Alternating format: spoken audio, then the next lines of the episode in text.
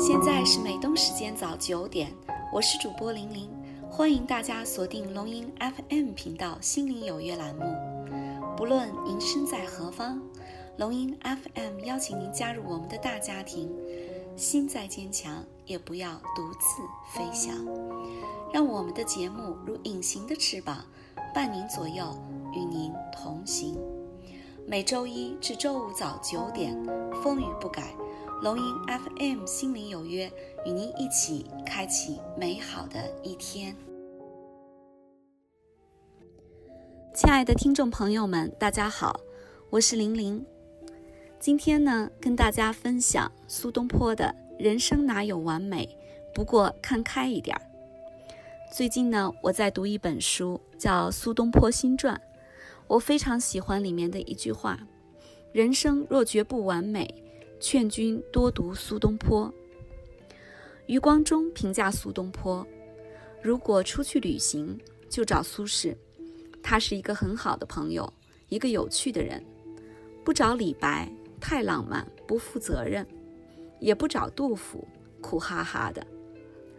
苏东坡的一生满是荆棘坎坷，但他从不抱怨，永远都是笑呵呵的。遭人诬陷，锒铛入狱，濒临杀头，被贬流放，辗转跋涉，穷困潦倒，是他大多数的人生写照。即便如此，他依然活得热气腾腾。说实话，我们每个普通人都应该读一读苏东坡，他用一辈子教会我们如何面对平淡生活里的不如意。他会在你感到孤独时安慰你。人生如逆旅，我亦是行人。当你感叹人间不值时，他会端上一碗东坡粥，笑眯眯地告诉你：人间有味是清欢。林语堂、王水照等名家都曾专门写过苏东坡传，希冀从他波澜曲折的一生里，寻得笑对人生的秘密。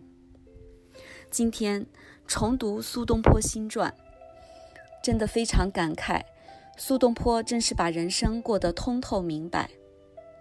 人生不会始终如意，但用什么样的心态去面对，我们可以选择。